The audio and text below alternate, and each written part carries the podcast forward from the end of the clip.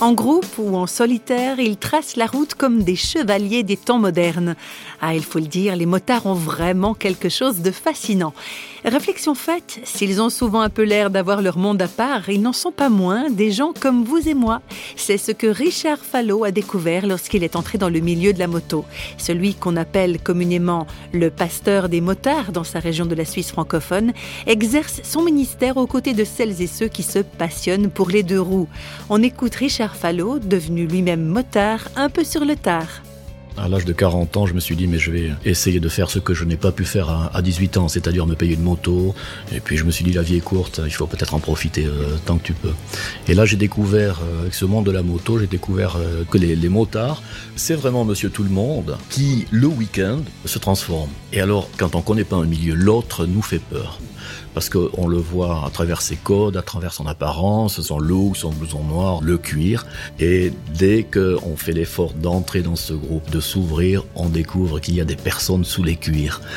Et euh, je m'amuse à, discuter avec euh, des motards qui sont assez impressionnants, euh, habillés de cuir, mais qui sont des, gens très très sensibles. On, peut se demander si ce look n'est pas fait pour cacher une, sensibilité qu'ils ont à l'intérieur, une soif de vivre, de vivre la vie plus intensément il faut passer à travers tous ces codes. Il ne faut, faut pas que ces codes nous coupent de la relation.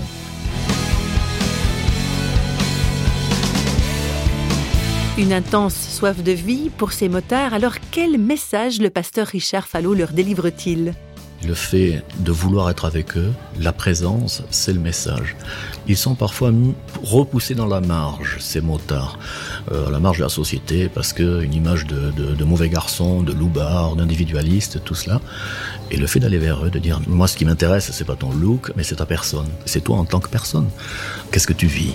J'appelle ça le, ministère des petites conversations le simple fait d'être là, du fait que je suis pasteur, le simple fait d'être là et de parler euh, de la moto d'un copain ou bien de, des améliorations qu'il a faites ou d'une virée qu'il a faite, c'est déjà un message. Disons que la pratique de la moto nous pousse à nous poser des questions essentielles qui sont celles du handicap, de, la, de la joie de vivre, du plaisir de vivre, mais aussi de la mort euh, et de l'épreuve. La fragilité, la vulnérabilité que l'on éprouve au guidon d'une moto, c'est une allégorie de, notre propre fragilité euh, en tant qu'être humain.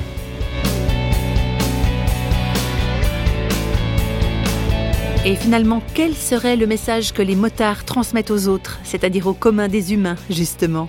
Alors moi je crois que les, motards nous disent il y a une alternative à l'existence conventionnelle que nous menons tous. On n'a pas besoin de faire le tour du monde, on n'a pas besoin de partir euh, à l'autre bout de la planète pour vivre quelque chose de, fort, quelque chose d'essentiel. Par leur présence, ils nous montrent bien que dans nos sociétés très élaborées, très calibrées, euh, techniciennes, il y a un espace pour vivre une autre dimension de la vie, une autre vie que celle que l'on mène euh, au bureau. Et dans cette vie, dans cette expérience, on touche à quelque chose d'essentiel.